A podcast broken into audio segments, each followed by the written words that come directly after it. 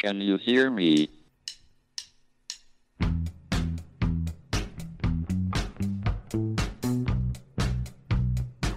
Houston, we have a problem. It's one small step for man, Now I am become death, one giant leap for mankind. the destroyer of worlds.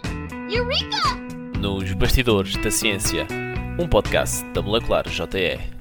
Olá a todos, bem-vindos a mais um episódio do podcast Molecular, o podcast da Molecular JE, a maior empresa do Departamento de Química da Universidade de Coimbra. O meu nome é Carolina e eu estou aqui com o João para vos falar um bocadinho das reações químicas que estão envolvidas num churrasco e porque é que o churrasco tem aquele sabor tão característico e delicioso que já todos conhecemos. Primeira coisa que é importante aqui salientar é perceber como é que nós estamos a cozinhar os alimentos num churrasco. Portanto, nós temos os alimentos numa chama acesa diretamente. E é este modo de cozedura, chama-se a cozedura direta, que está associada a cozinhar com elevadas temperaturas. E quando eu digo elevadas temperaturas, estou a falar de temperaturas entre os 260 e os 370 graus Celsius, que é muito diferente das temperaturas da cozedura indireta, que são tipicamente entre 93 a 150. E o facto dos alimentos estarem, portanto, nestas elevadas temperaturas que lhes são transmitidas por condução, ou seja, nós temos o fogo que vai produzir calor, este calor chega à chapa ou à grelha da churrasqueira e depois é passado para os alimentos por condução, ou seja, por contacto com a chapa.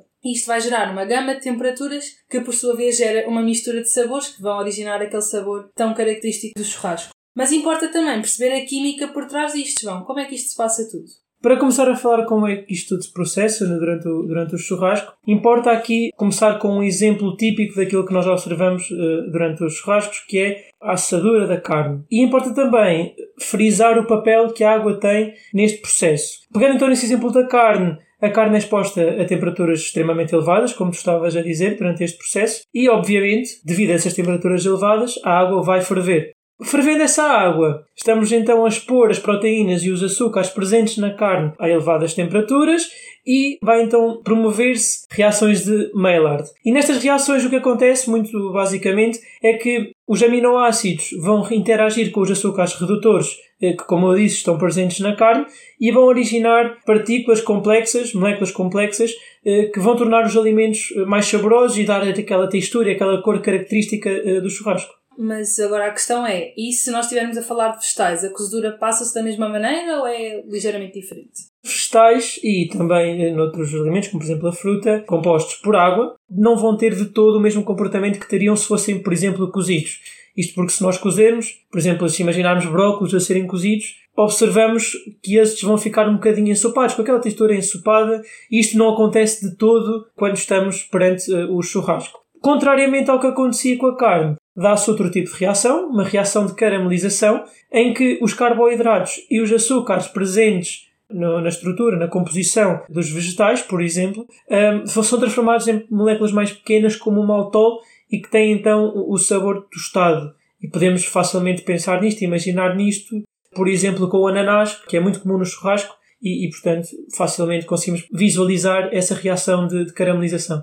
Outro tópico, se calhar, era importante nós aqui esclarecermos lá para casa era a questão do fumo. Portanto, o churrasco muitas vezes está associado a fumo e nós sabemos disso. Chegamos a casa e as roupas têm aquele cheiro a churrasco característico. E, portanto, corrija-me se eu estiver errada, mas pela minha pesquisa, o fumo é tipicamente constituído por gases, vapor de água e temos também partículas sólidas e ele adere aos nossos alimentos. Mas como é que isso se passa tudo? Nos alimentos que são expostos às temperaturas elevadas no churrasco, temos partículas apolares e partículas polares. Isto vai fazer com que um, seja fácil aos alimentos agarrarem, com muitas aspas, e não falando com uma linguagem muito química, as moléculas que são constituintes do fumo. Por exemplo, as moléculas apolares facilmente captam uh, partículas sólidas também apolares e que estão na constituição do fumo. E por outro lado, partículas polares facilmente vão captar o vapor da água, que é também constituinte do fumo. Visto que a comida tem essa capacidade então bastante pronunciada de captar esses constituintes que são emitidos nos fumos durante o churrasco, é então por aí também que adquirem os sabores fumados e característicos e que nós gostamos quando estamos no churrasco.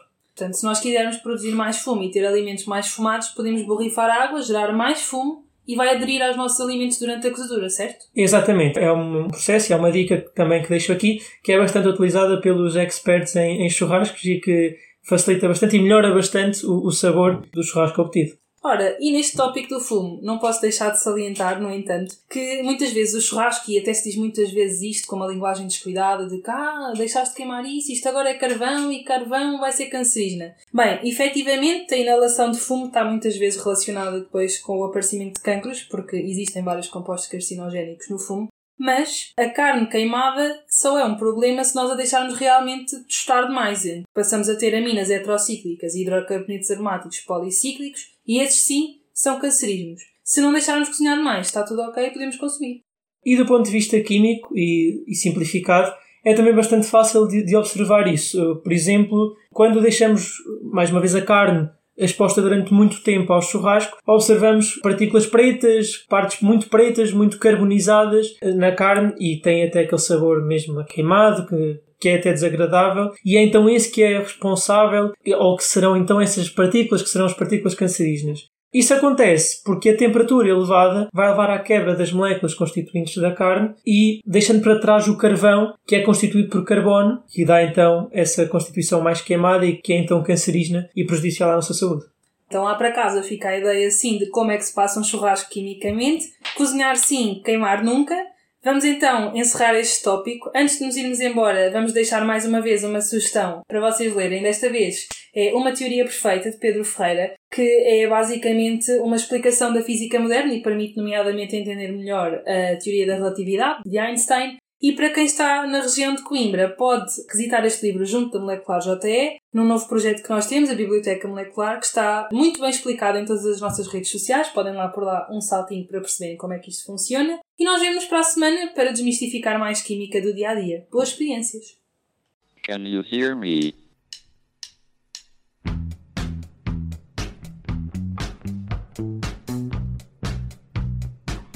Houston, we have a problem. It's one small step for man, Now I am become death, one giant leap for mankind. the destroyer of worlds.